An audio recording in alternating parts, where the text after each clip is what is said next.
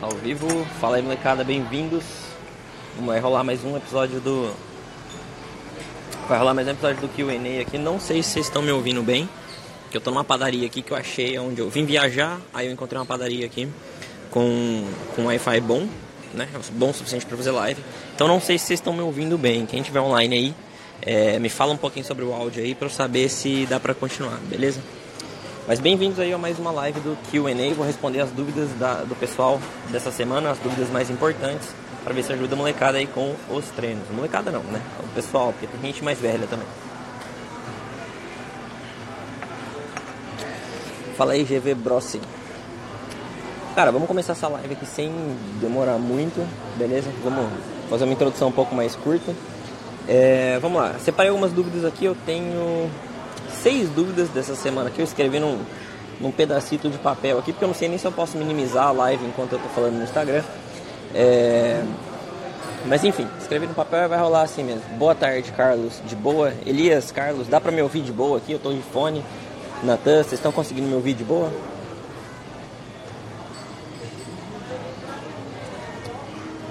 Fala aí pra continuar, pra não falar as paradas em vão aqui.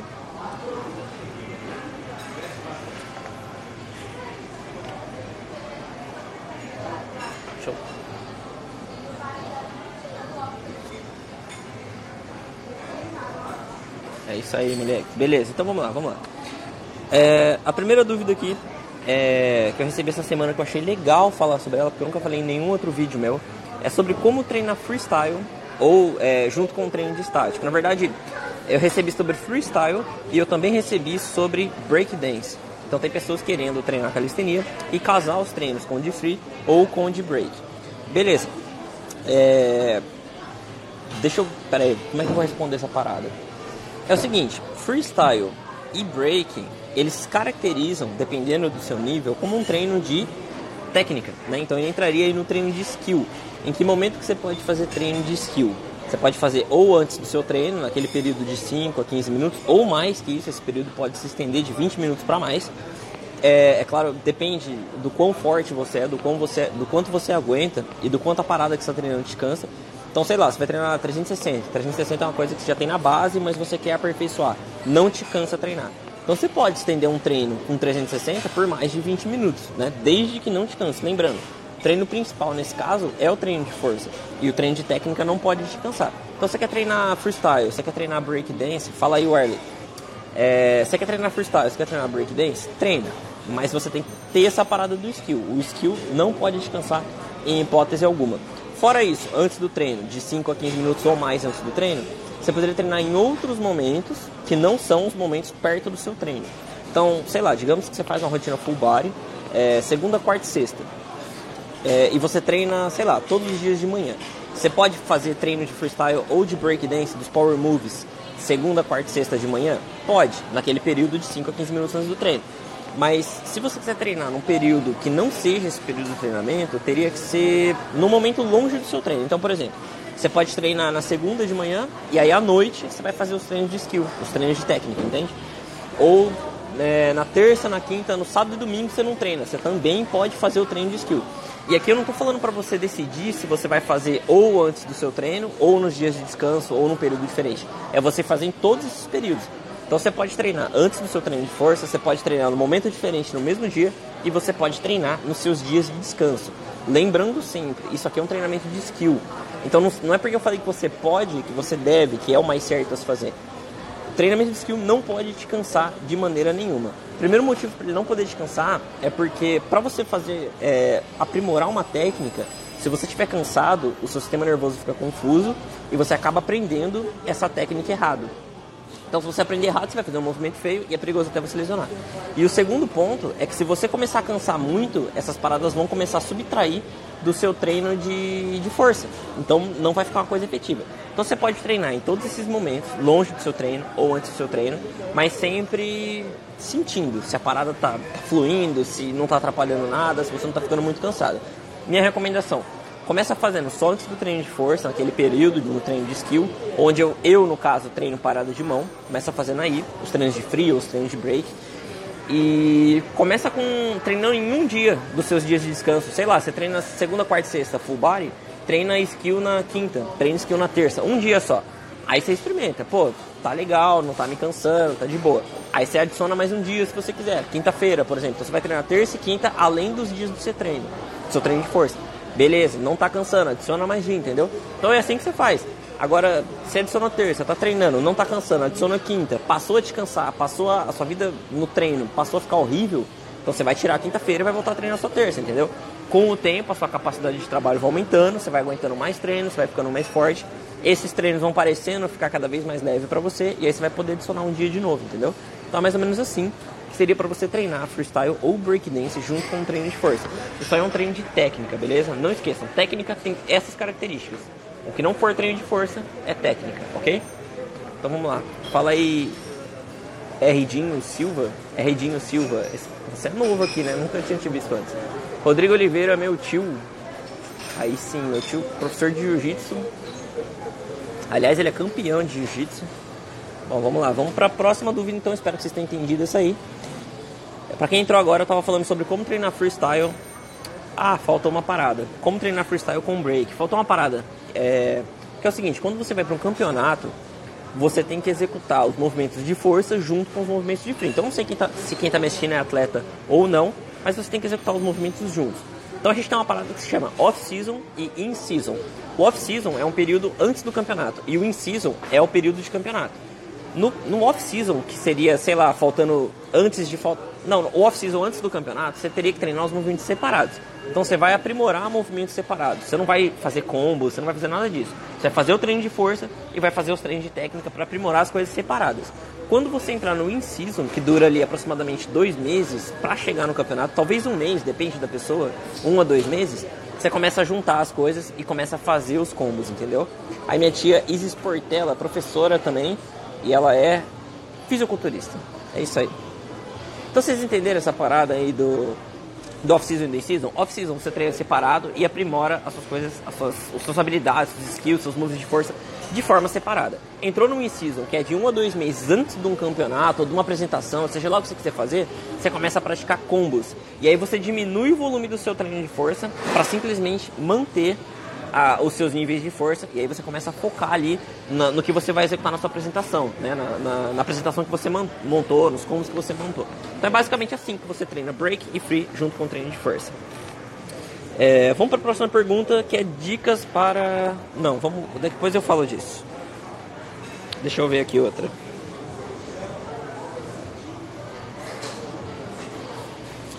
O que, que é melhor para hipertrofia? Dinâmicos ou estáticos? Mais de uma pessoa já me enviou isso aí. Vamos falar então o que, que é melhor para você ganhar hipertrofia. No caso, é o seguinte: estático, movimento isométrico, te dá hipertrofia desde que você utilize uma carga é, semelhante à que você vai usar no dinâmico. Então não adianta nada você pegar um isométrico, ficar um minuto nesse isométrico com uma carga leve é, isso aí vai, é um outro tipo de treino, um outro, caracteriza uma outra coisa. Então você tem que pegar uma carga pesada que dê um estímulo legal, entendeu? Como se você estivesse treinando dinâmico. Beleza, os dois dão hipertrofia. Só que se a gente for falar de uma hipertrofia mais, eu diria, uniforme, né? Os movimentos que a gente tem de calistenia hoje, exercícios dinâmicos, dariam essa hipertrofia mais uniforme. Então compensa mais você fazer flexão, dips, até supino se você faz academia, daria uma hipertrofia mais uniforme do que os exercícios de calistenia. Porque é o seguinte, é, vamos, vamos falar sobre planche, que é um exercício avançado de calistenia, full planche. Full planche vai te dar uma hipertrofia legal no peitoral, no deltoide, no tríceps, no bíceps, vai te dar uma puta hipertrofia legal. Beleza.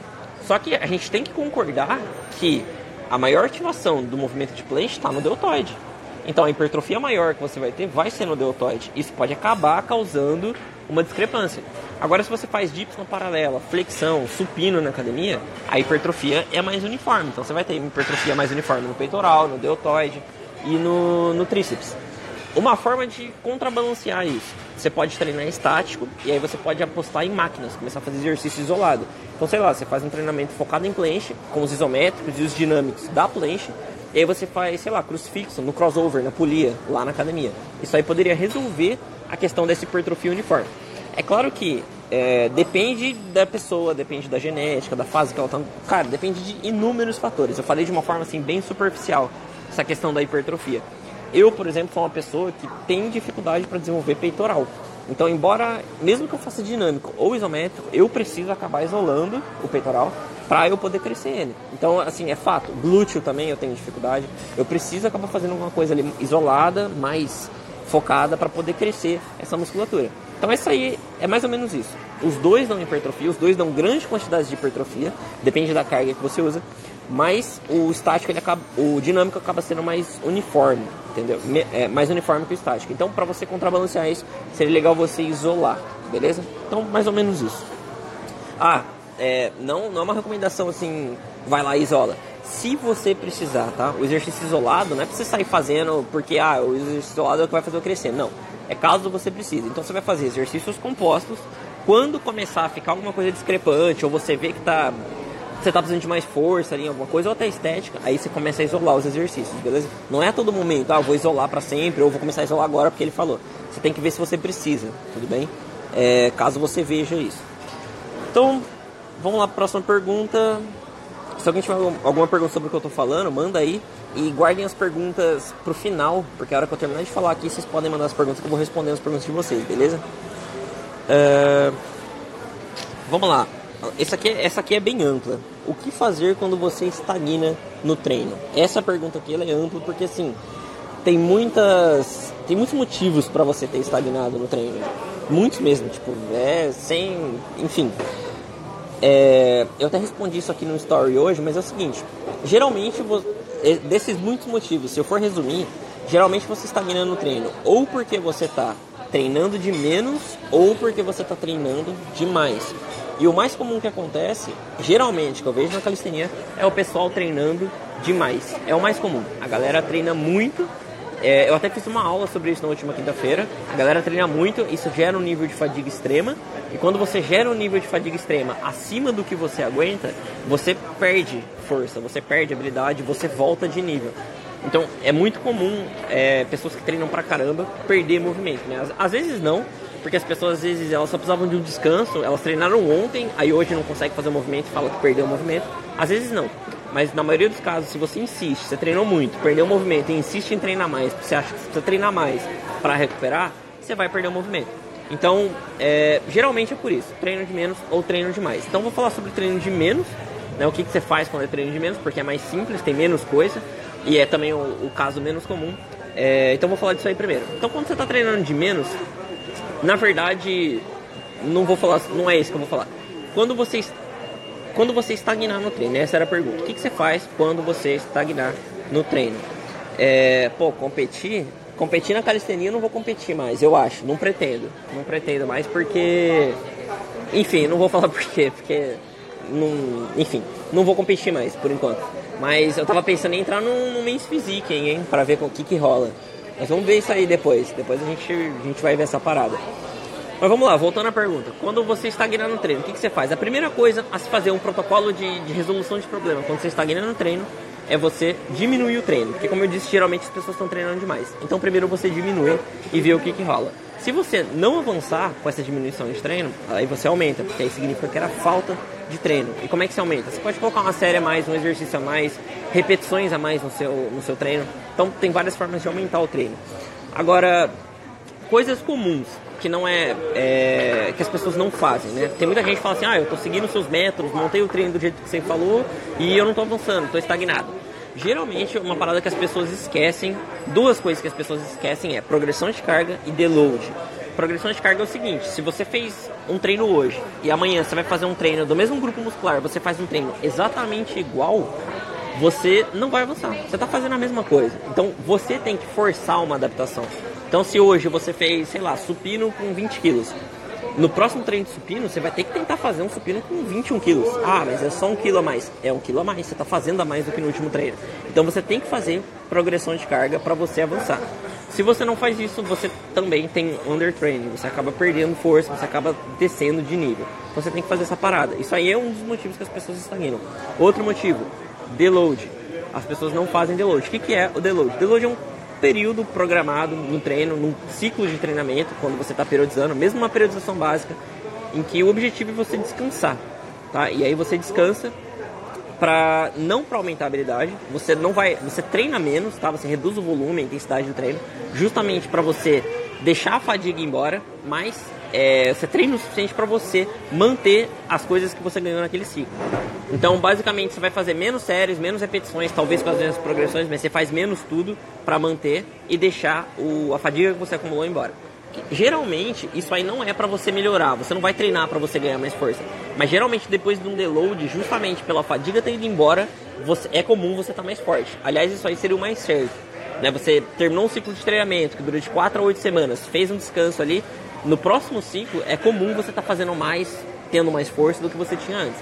Então, esses aí são geralmente as coisas que fazem as pessoas estagnar. Treino de menos, aí a primeira coisa que você faz é diminuir. É, você está treinando, você estagnou. Primeira coisa que você faz, diminui o treino, significa que você está treinando demais. Não resolveu, aumenta o treino, significa que você está treinando de menos. Não resolveu, just, geralmente é porque ou você está treinando alguma coisa errada, ou é porque você não fez progressão de carga, ou é porque você não fez deload, beleza? Então tem que ficar atento nessas paradas aí. Deixa eu ver, nesse deload tem que diminuir o treino de range V-sit. Cara, é... V-sit é o seguinte, dependendo o que é o V-sit pra você, a range não, a range é, na verdade os dois, depende. Se a gente for uma parada fácil para você, que você tem, sei lá, mais de 30 segundos de boa, você tem um minuto de handstand livre de boa, isso aí é, é mais que um treino de técnica, né? Você tá já treinando endurance, já, você só tá focando no equilíbrio. O V-sit, dependendo, por exemplo, se você consegue fazer 8 segundos de V-sit, esse é o seu máximo na, no, no grau máximo de V-sit. Isso aí é um treino de força, um treino de força de core e do posterior de ombro. Então, já que é um treino de força, também impacta muito no sistema nervoso central, na musculatura, e aí acaba com o propósito do deload. Então, se você quiser treinar L-sit, L-sit para handstand, é, é, handstand press, essas coisas aí que não cansam tanto, né, que envolvem o L-sit e a handstand, tudo bem, desde que você não canse tanto. Então, é, no deload você pode usar e abusar de skill e flexibilidade, mas você tem que lembrar o que, que é um skill skills são coisas que você, no caso, não estaria focando no atributo de força e hipertrofia, seria outras coisas. Por, por, isso que eu falo da handstand, handstand é equilíbrio, entende? Então, é, e também técnicas de movimentos. É exatamente, exatamente não, me perdi aqui. É, seria movimentos em que você foca em outros atributos sem ser força e hipertrofia e que você foca em técnica para aperfeiçoar o movimento. Para você focar nessas duas coisas, é, esse movimento você não pode ser mais de força para você, entende? Tem que ser um movimento extremamente fácil. Senão, que nem eu falei, vai impactar no seu sistema nervoso, vai cansar e por aí vai. Então, você tira o propósito do deload. Porque, porque assim, o sistema nervoso é um só. Não tem um sistema nervoso pro frontal de ombro, um sistema nervoso pro posterior, um, um sistema nervoso para panturrilha, não tem isso, é um só. Esse mesmo sistema nervoso ele comanda toda a sua musculatura no seu corpo. Então, mesmo que você treine, sei lá, é, V-sit, que pega posterior de ombro, ele vai impactar no seu sistema nervoso e vai impactar no seu treino de, de planche, que não tem nada a ver, vai impactar no seu treino de panturrilha, que não tem nada a ver, entendeu? Justamente porque o sistema nervoso é um só. Então você tem que descansar ele como um todo. O deload você descansa a musculatura, sim, os seus tendões, ligamentos, para eles se recuperarem, sim. Mas o foco principal é o seu deload. Eu queria que vocês pudessem ver a minha mão aqui, que eu estou fazendo um monte de gesto aqui. Mas enfim, é isso. O foco principal do deload é você descansar o seu sistema nervoso central, beleza? É, mas, que nem eu falei, você pode treinar skill, handstand, V-sit, desde que seja leve para você. E você pode treinar é, alongamento, deve treinar, beleza? Mobilidade, mobilidade é all day, every day. Mobilidade todo santo dia, se você quiser fazer, vai fundo. Então vamos lá, próxima pergunta. Fala aí, Jonathan. Olha o cara, mano, entrando nas minhas lives. Próxima pergunta é o seguinte. É, vou, a pessoa me perguntou, né? Falou assim, Romulo, você disse que com 20 a 30 segundos de um movimento ele já passa a virar skill ou eu já posso passar para a próxima progressão. Então, no caso da handstand, se eu tenho 20 segundos de handstand, eu já posso passar para a próxima progressão da handstand? Uh, sim, sim e não, tá? Sim e não. 20 segundos de handstand, na verdade, 30 segundos de handstand livre indica que você está no máximo ali para o handstand virar um skill, tá? Para deixar de ser um treino de força. Então, no caso para ele virar um skills, eu recomendo que você tenha mais do que 30 segundos para você poder passar handstand para um treino de skill, não de 20 a 30. Essa regra dos 20 a 30, de você estar tá pronto para a próxima progressão, funciona mais para movimentos de força e movimentos iniciantes. Então, digamos que você faz, sei lá, tuck planche. Você tem 20 segundos de tuck planche. Geralmente, para um movimento iniciante, como a tuck planche, indica que você já está pronto para passar para advanced tuck planche, que seria o próximo nível de, handstand, de, de planche. Entendeu? Agora, para movimentos mais avançados, o vão entre um movimento e outro é muito grande.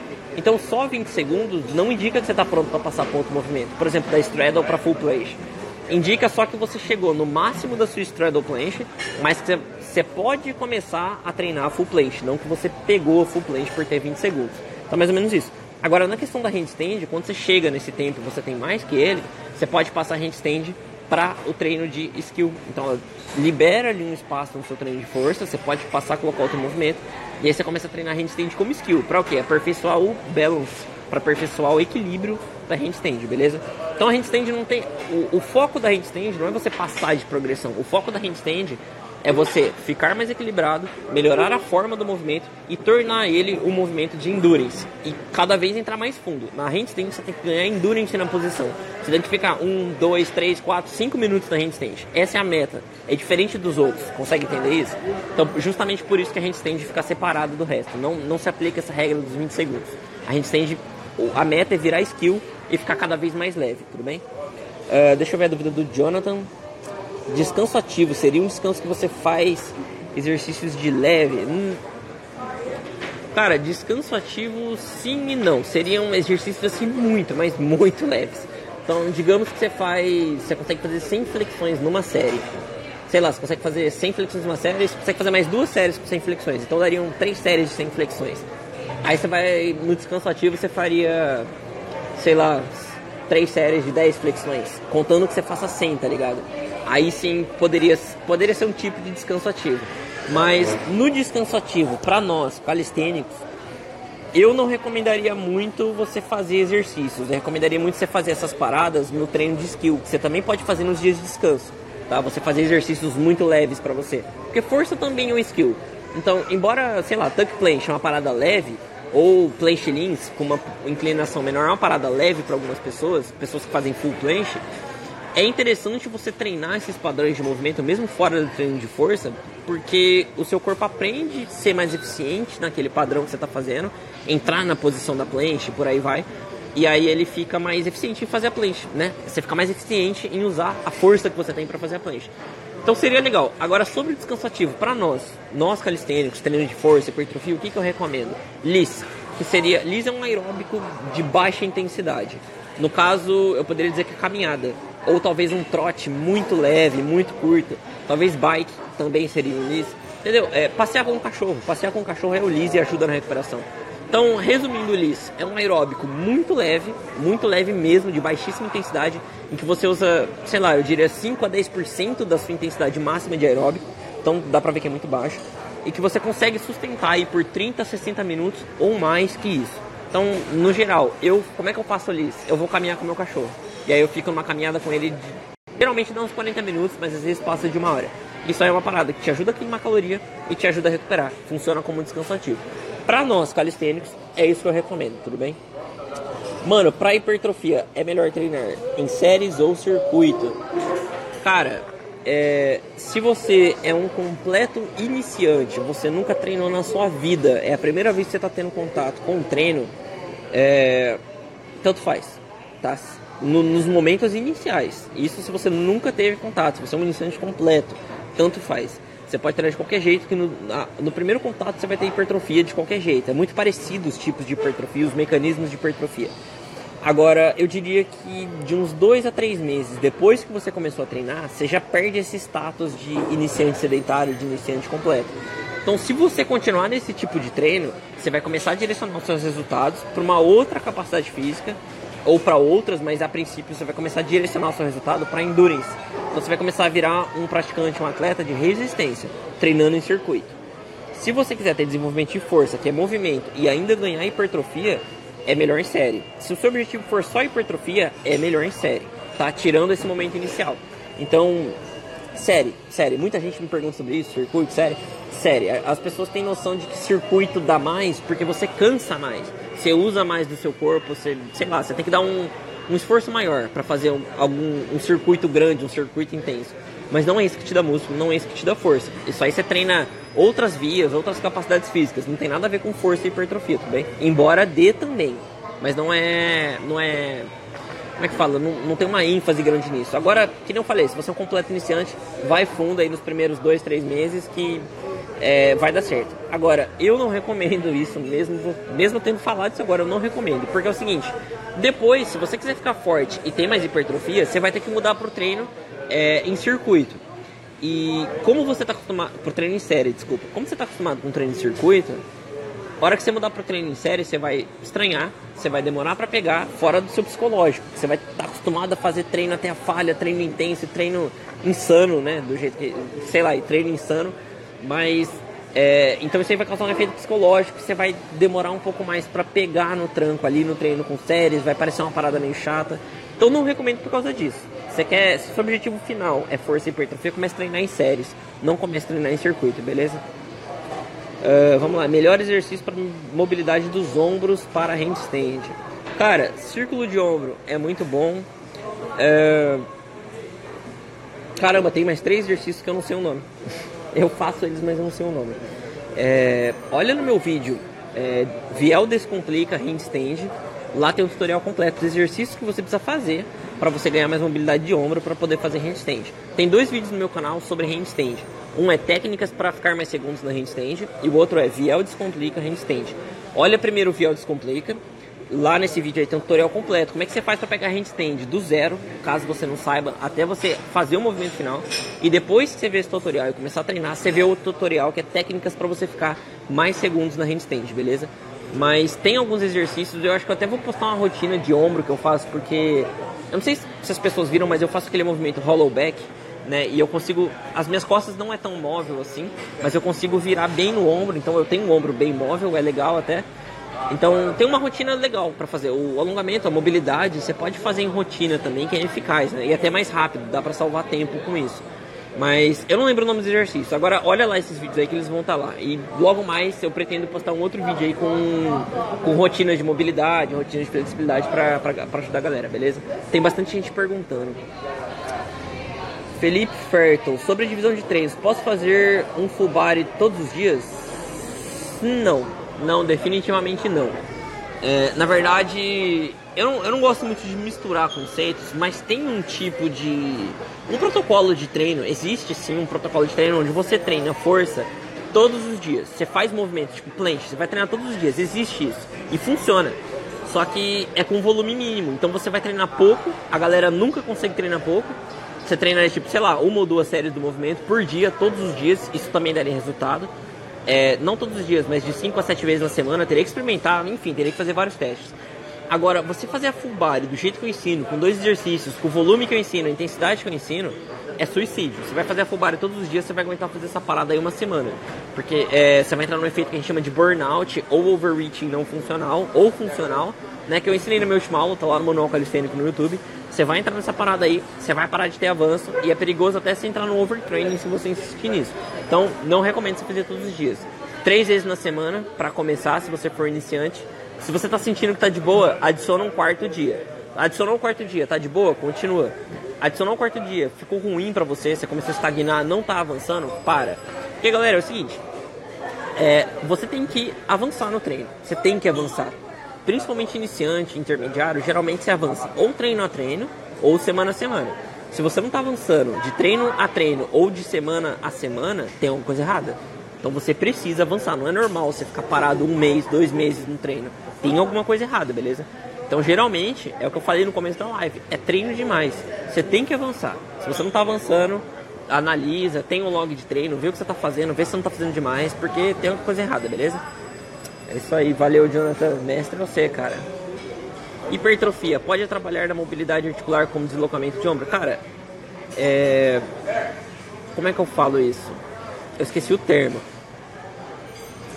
Tem duas formas. É, de um jeito, ela não atrapalha. Aliás, tem estudos que mostram que um músculo mais hipertrofiado ele consegue ficar mais flexível do que um músculo menos hipertrofiado. Isso é individual. É a sua musculatura maior, ela consegue ficar mais flexível do que a sua musculatura menor. Isso é individual, beleza? Mas fisicamente falando, questão de espaço, pode ser que uma musculatura atrapalhe a outra. Por exemplo, bíceps. Você está com bíceps grande. E aí você vai fazer um, uma extensão de ombro para trás. Só que essa dorsal também é muito grande né? Você vai levar o braço para trás aqui. E essa dorsal é grande também. O seu bíceps vai bater na sua dorsal e aí você não vai ter espaço físico ali, uma parada vai atrapalhar a outra. Isso aí é uma coisa que pode acabar acontecendo. É claro que você tem que estar muito grande para acontecer uma parada dessa, mas pode acabar acontecendo. No geral, se você é uma pessoa natural, a hipertrofia não vai te atrapalhar. Né? Tem vários atletas, ginastas principalmente, que eles são hipertrofiados, bem hipertrofiados, e eles são ultra flexíveis. Tem também o Fernando Sardinha, olha o tamanho das pernas do Fernando Sardinha, e o cara abre espacate. Né? Então, tipo, é, eu sou flexível, e assim, na calistenia eu não sou considerado pequeno. Então, cara, não atrapalha, não atrapalha nem um pouquinho a mobilidade, beleza? Uh, Quanto tempo eu tô aqui, molecada? Já faz meia hora. Bom, vamos lá.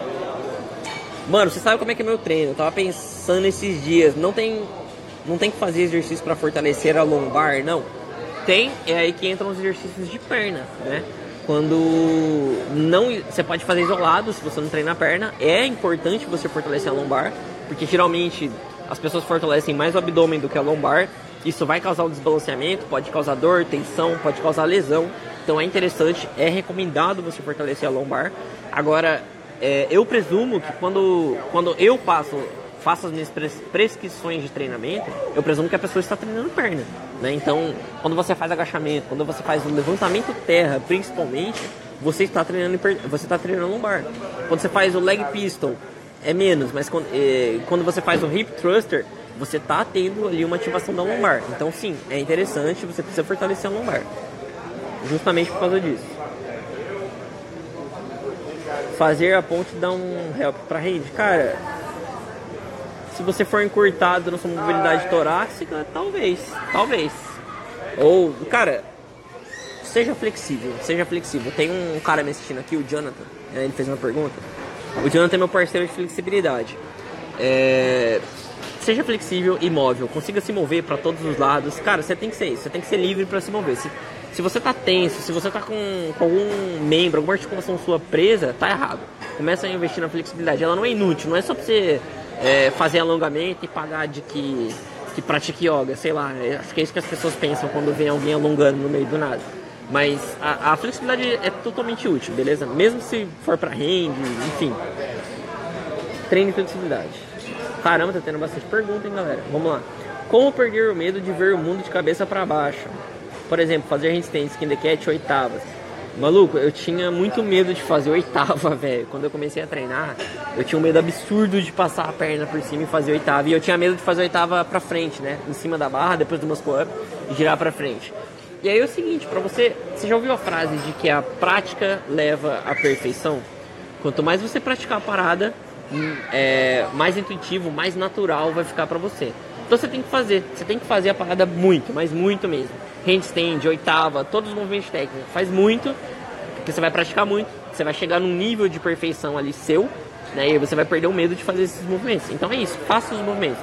Agora, ah, então eu vou me atirar na handstand no nada ali sem medo de cair. Não, não é isso. É, faz com segurança, faz com uma parede, faz com um amigo para te segurar, faz com um colchão atrás de você.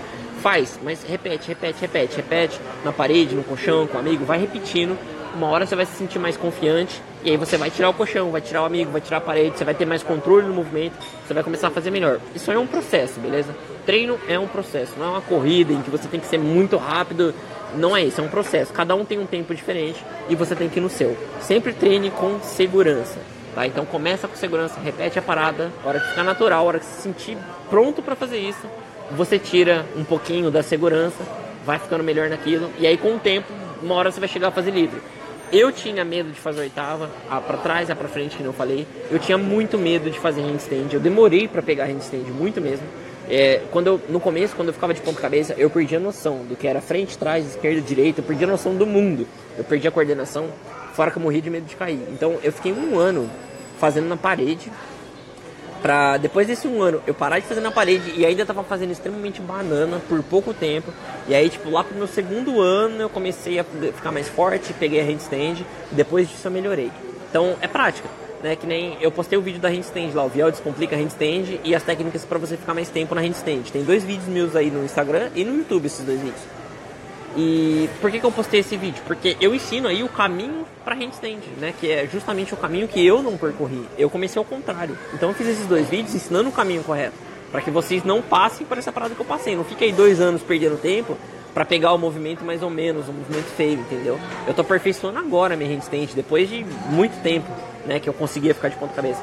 Então, basicamente isso. A prática leva à perfeição. Faz o máximo que você puder com segurança e aos poucos vai diminuindo essa segurança, né? E aí, é, à medida que você for ficando mais, mais preciso no movimento. Mais ou menos isso. Uh...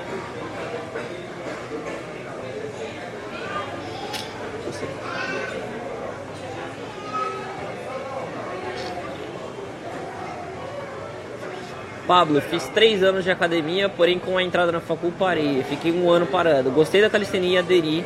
Comecei um circuito, mas meu grande foco é estético. Cara, circuito que nem eu falei lá em cima. Não sei nem se foi você que perguntou mais. Ah, não, foi sim, foi você. No começo, beleza, mas depois você vai. É, é, é, é assim, prioridades. O que, é prioridade para você agora? É você treinar, é você ter um estético ou é você fazer a facul? Eu não sei se você faz a facul se você trabalha, entendeu? É prioridades. Então, a vida não é. Você não, você não consegue dar conta de tudo ao mesmo tempo. Então você tem que escolher, pô, eu vou trabalhar, eu vou treinar, eu vou fazer faculdade, eu vou morar com a minha mãe, eu vou morar sozinho, entendeu? Tipo, a gente tem escolhas. E você tem que lidar com algumas delas um pouco de cada vez. Você tem que pensar o que, que vai me fazer melhor lá na frente. A faculdade, o treino, qual, quais são os meus planos de vida, entende? É, eu, quando comecei, eu não tinha plano de trabalhar com calistenia. Não tinha absolutamente nenhum plano. Até que eu comecei na musculação e também não tinha plano de trabalhar na musculação. Então, pra mim, eu faltava na academia, eu faltava no cinema de calistenia, porque meu trabalho, os meus cursos, as coisas que eu fazia eram minhas prioridades, era com isso que eu pretendia trabalhar. Só que eu tive uma mudança na minha vida, né? Eu vi que essas outras coisas que eu fazia não eram o que eu gostava de verdade. O que eu gostava de verdade era isso aqui que eu tô fazendo hoje, né? Esse trabalho aqui com vocês, a, o meu curso, as minhas assessorias, treinar calistenia, era isso que eu gostava de verdade. Então, a minha prioridade, num momento pro outro, passou a ser calistenia né, ensinar calistenia, trabalhar com calistenia. Essa passou a ser a minha prioridade. Então, é por que, exatamente por isso que eu trabalho com isso hoje. Né? Eu não. Não. Eu perdi o que eu ia falar, mas enfim, a vida é por prioridades. O que, que é mais prioridade para você nesse momento? Faz o que é prioridade para você agora. Quando lá pra frente, quando você tiver concluído, você já tiver ali melhor, aí você começa. É, tipo, liberou um espaço de uma prioridade antiga, coloca outra e aí você vai trabalhando nessa parada. É mais ou menos assim, entendeu? Senão você vai, você vai tentar pegar tudo ao mesmo tempo e acaba que você não vai ficar bom em nada. Vai começar a piorar a sua faculdade, vai começar a piorar seus treinos calistenia, vai começar a piorar a sua vida no geral. Então você tem que ir ali de pouquinho em pouquinho. Mas assim, você tem quanto tempo pela frente? Você é novo, então você tem muito tempo pela frente ainda pra fazer as coisas, entendeu? Vê o que é prioridade para você, vai atrás disso com todas as suas forças e aí você vai construindo aí, seja lá o que você quiser construir pra sua vida, beleza?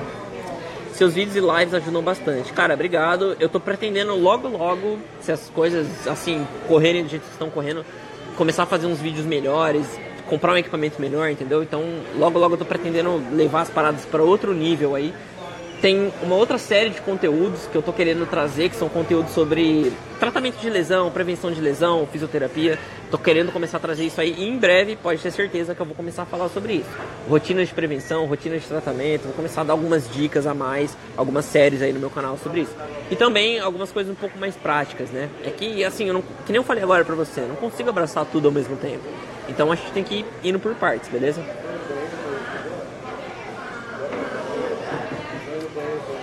Galera, deixa eu ver quanto tempo eu tô aqui. 38. JV Brossi, pode falar sobre amadurecimento e aprendizagem muscular? Hum, como assim?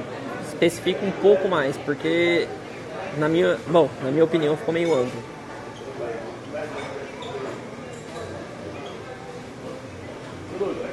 Você quer saber sobre mecanismos de força, é, mecanismos de hipertrofia, sincronização, coordenação intra intermuscular, depende. Né? Isso se a gente estiver falando de força e hipertrofia, depende.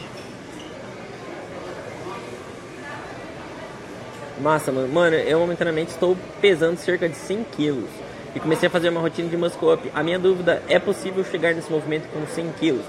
Cara, o muscle up, é, não querendo desmerecer, mas assim, o muscle up é um movimento básico. Muita gente quer pegar o muscle up, por quê? É, apesar dele ser básico, quando você começa, você, você é um iniciante. Então, um movimento básico para você é um movimento difícil para o seu nível.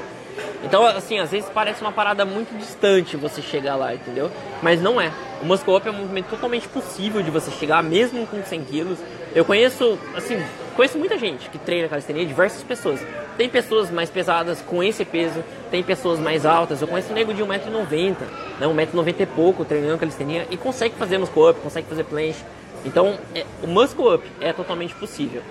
Quando você chegar lá, quando você estiver fazendo muscle up, você vai olhar e vai falar assim, caramba, tipo, é muito fácil muscle up. E aí você vai ter outros objetivos, outras coisas que parecem impossíveis de você chegar. E aí a gente, e aí você vai indo nesse ciclo.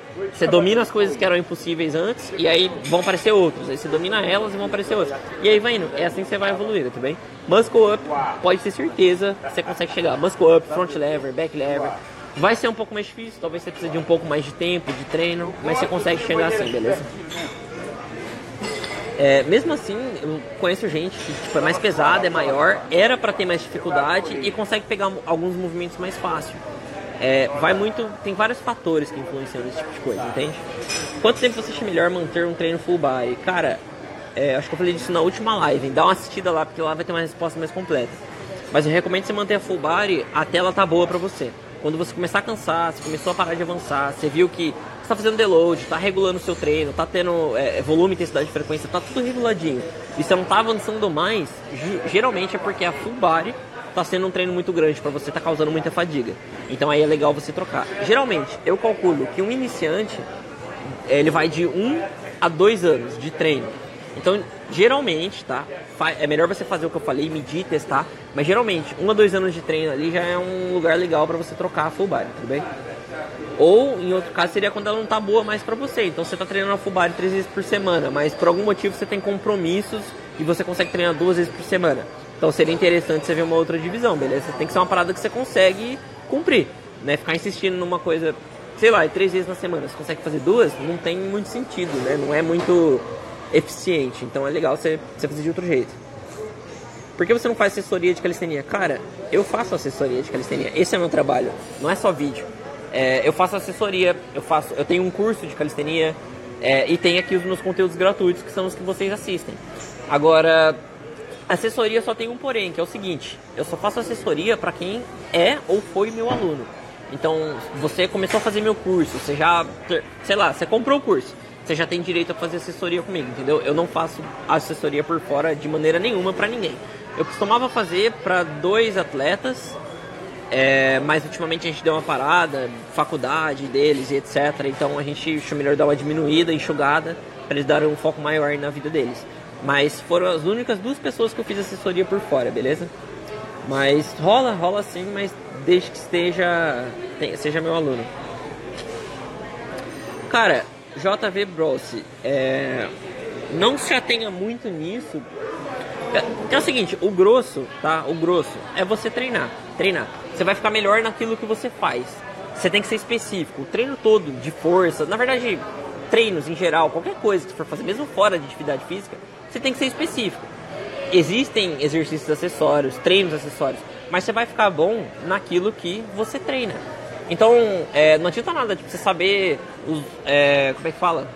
Os mecanismos que envolvem adaptações neurais, sincronização intra e intermuscular, é, code rating, code firing e etc. Eu, eu, é que eu leio muito estudo em inglês, então às vezes eu não sei a tradução exata do termo em português. Mas não adianta muito você saber isso, e aí tipo, você faz um treino com três movimentos totalmente diferentes se você está esperando pegar um movimento específico.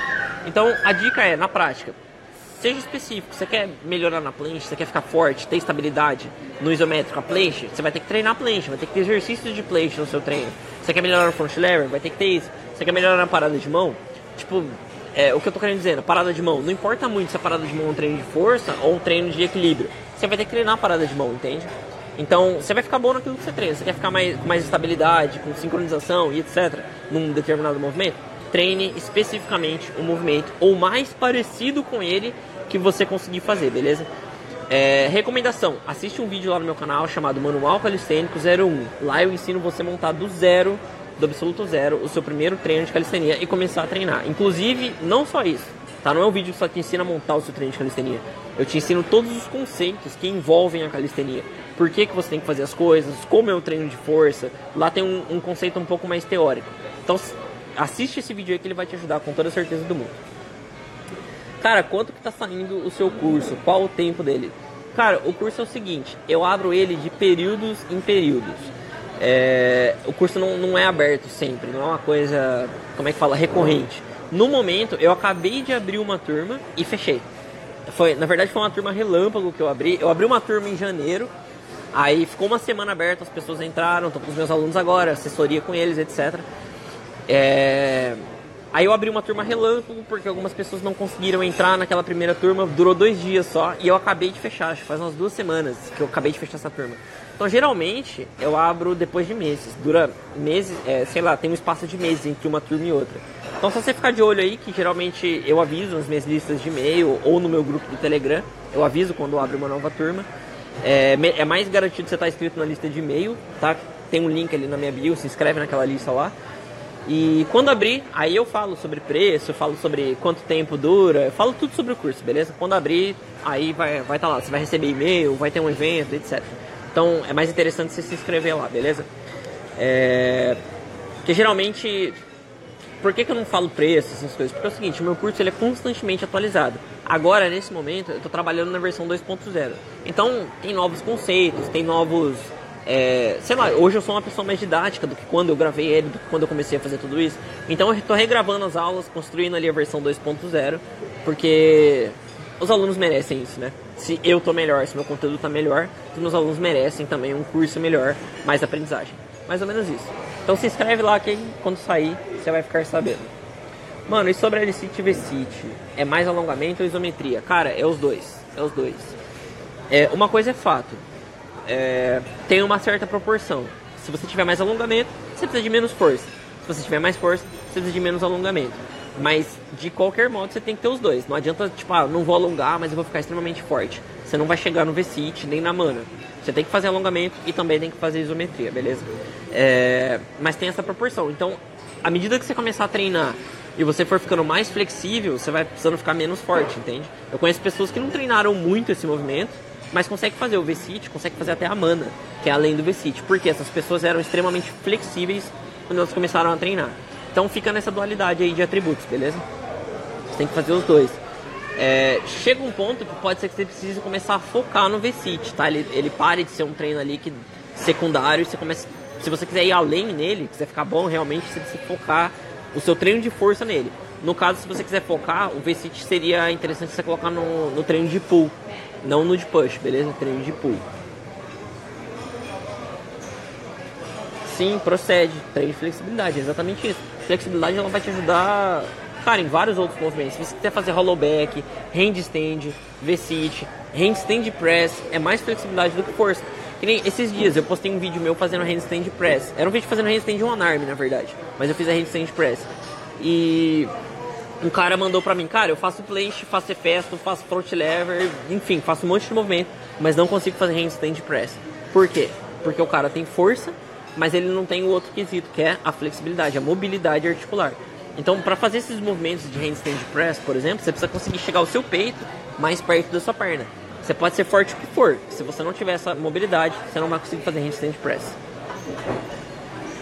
Pessoal, até me perdi aqui, comecei a falar com vocês, mas vamos lá, enquanto tiver pergunta aí, Acha que eu não procuro tanto Acha que eu que não procuro tantos skills, apenas um bom físico e estética. A calistenia é válido? Vejo que grande parte do pessoal só quer fazer skills. Cara, a calistenia é válido. Tem um pessoal aí que é parceiro meu. É, a gente até fazer um programa juntos, um podcast, né? O pessoal do Híbridos, a gente precisa voltar a fazer. Aliás, a gente tem outros planos aí para fazer juntos. E eles treinam calistenia, mas eles treinam uma outra vertente da calistenia, que é a calistenia weighted. Então a calistenia weighted, basicamente o foco não é em movimentos. Você treina com básicos, mas o foco é levantar mais peso nesses básicos. Então é dips com peso, agachamento com peso, pull-up, né, barra fixa com peso. Esse é o foco deles. Então eles treinam calistenia, weighted e também fazem dieta flexível. O foco deles é mais em levantar mais peso estética. Então funciona também, você consegue.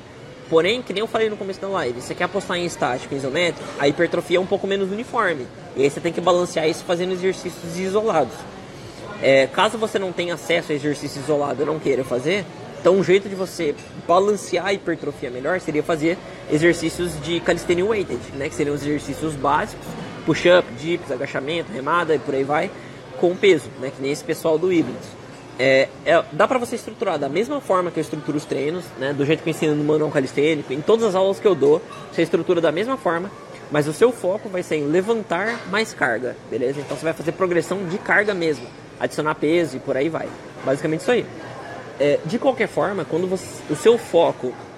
Porque é o seguinte, o foco dos treinos que eu ensino é força com hipertrofia. O foco principal é em força, em você levantar mais peso para você conseguir fazer os movimentos. Então, para você levantar mais peso, para conseguir fazer movimento, seu foco principal, a maior parte do seu treino é treino de força. A menor parte é hipertrofia, embora tenha os dois. Beleza? E você ganha os dois muito bem, hipertrofia e força. Só que no treino de hipertrofia, mesmo que seu foco seja puramente hipertrofia, é interessante você também ter treinos de força. Por que, que é interessante você ter treino de força também? Porque para você progredir na, na, hipertrofia, qual que é a chave do treino? É a progressão de carga. Se você ficar fazendo o mesmo treino com o mesmo peso para sempre e nunca subir a carga, independente da modalidade que você esteja praticando, você não vai evoluir na hipertrofia. Então, o treino de força, ele também te ajuda a fazer progressão de carga. O treino de hipertrofia te ajuda, mas o treino de força te ajuda mais ainda. Então seria uma proporção diferente. No treino que eu ensino é mais força do que hipertrofia. No treino puramente de hipertrofia seria mais hipertrofia e menos força, entendeu? Teria essa dualidade aí mais ou menos. Mas sim, dá pra você ganhar sim, você só tem que fazer dessa forma que eu falei. Mais dinâmicos, eu recomendo, né? Embora dê pra você ganhar com estático, recomendo você trabalhar bastante com dinâmico e com carga. Aumentar as cargas no, nos básicos, beleza? É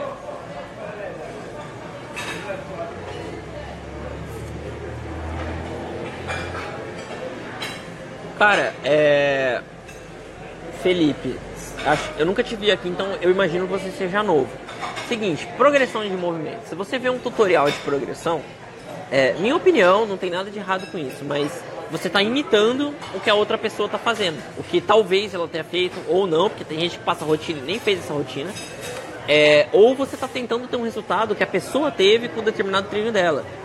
Só que é o seguinte, eu não sou igual a você, você não é igual ao cara que está em cima ali aí no, no, chat, ele não é igual ao cara do vídeo, por aí vai. Então, esperar fazer o treino exatamente igual eu faço, por exemplo, você não vai ter o resultado que eu tive, porque você é uma pessoa diferente. Então você precisa de um treino para você. É, é, isso que as pessoas não entendem quando elas ficam vendo vídeos, vídeos de progressão. A, progr... a gente passa vídeo tutorial, você está imitando o que a pessoa passou, entendeu? Não significa que vai te dar o resultado. Pode dar? Pode, mas não significa. Então, progressão para front lever é as mesmas. Você vai fazer front lever remada, front lever tuck, front lever straddle, one leg, front lever full. Isso aí são as progressões. Agora, como é que você progride entre elas, entende? É aí que está a chave. Como é que você faz para progredir? Fazer progressão, ok, mas você precisa progredir entre elas. Então, a forma de você progredir nisso é você sabendo estruturar um treino. Então, vai lá no YouTube. Aliás, Vai aqui na minha bio do Instagram, assim que acabar essa live, vai ter um link lá. Clica nesse link e se inscreve na minha lista de e-mail. Nesse e-mail você vai receber um vídeo. É, assiste esse vídeo aí que ele vai te ensinar a montar os seus treinos, beleza? E aí você encaixa as progressões de movimento nesses treinos. Então você tem que saber estruturar o treino, ok? Vai lá, assiste esse vídeo. Eu vou te ensinar do zero até você montar o seu treino. Aliás, todos os conceitos que envolvem a calistenia, o treino de força. E aí você vai encaixar essas progressões lá e aí você vai pegar o front lever, back lever full.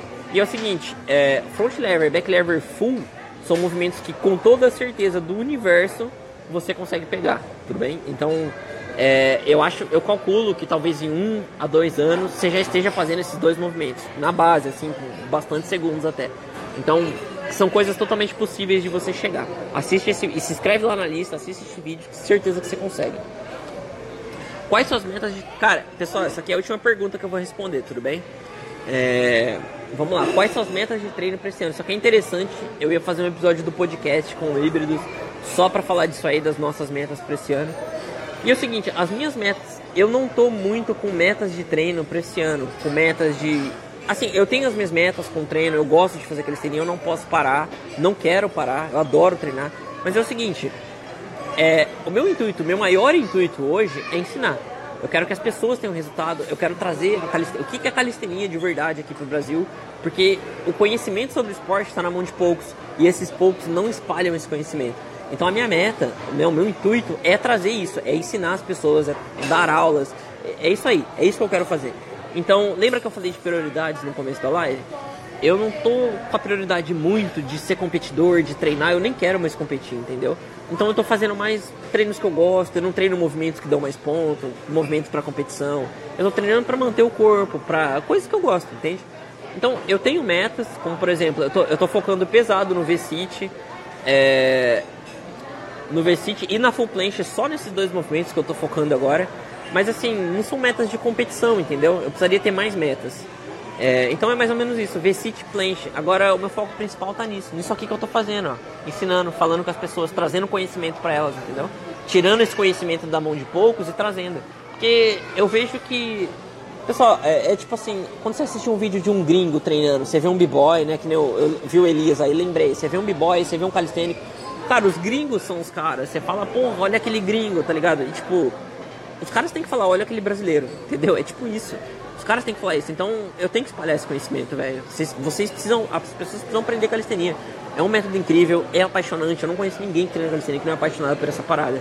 Tipo, todo mundo que começa a treinar, que tem ali o mínimo de avanço, fica apaixonado por essa parada. Então, e o mais incrível, tipo, você pode treinar em qualquer lugar, tá ligado? Não a calistenia funcional, não os treinos funcionais, os treinos mais comuns, porque isso aí é acesso de todo mundo. Agora os treinos de força, que eu ensino, os movimentos acrobáticos, os movimentos de ginástica, Cara, você pode treinar em qualquer lugar. Eu vim viajar, eu tô treinando na casa de praia que eu tô aqui, que eu aluguei aqui, entende? Então, é, se, eu, se eu gosto de treinar, eu posso treinar em qualquer lugar. Eu não preciso pagar uma academia, eu não preciso ficar sem treinar obrigado porque não tem academia, eu posso treinar em qualquer lugar. Agora, lógico, eu também posso tirar umas férias e não treinar se eu não quiser, pra quem não quer treinar. Mas, tipo, a calistenia é mágica. É, é isso que eu queria dizer. A calistenia é, tipo, é sensacional, velho. E é, é justamente por isso que eu não faço mais nada da vida a não ser trabalhar com isso, entende? Exatamente por isso. Então, esse aí, esses são os meus focos, na verdade, para esse ano. Esse aí é o meu foco. Trazer conhecimento, ensinar a galera e fazer a calistenia crescer aqui no nosso país, porque já tá na hora, né, dessa parada acontecer. Molecada, obrigado por terem assistido até aqui, então, quem ficou, quem aproveitou, quem tirou dúvida. É, eu vou finalizar aqui agora porque eu tenho que encontrar o pessoal aqui, eu não tô sozinho, mas acho que ajudou para esclarecer bastante coisa para vocês. Esse aqui foi mais um episódio do Q&A, episódio 3 ou episódio 4? Agora eu me perdi. Mas é isso aí, muito obrigado. É, compartilhem essa parada aí com as pessoas se vocês gostaram. Compartilhem os meus conteúdos se vocês gostam, se vocês acham que pode ajudar, que eu ajudo as pessoas. Que isso também vai estar tá me ajudando a fortalecer a parada aqui vai estar tá intensificando meu trabalho. Obrigado aí, galera. Galera aí que tá sempre aí que eu tô vendo. Tem um pessoal novo também. É isso aí, molecada. Valeu, tamo junto, falou e até o próximo vídeo.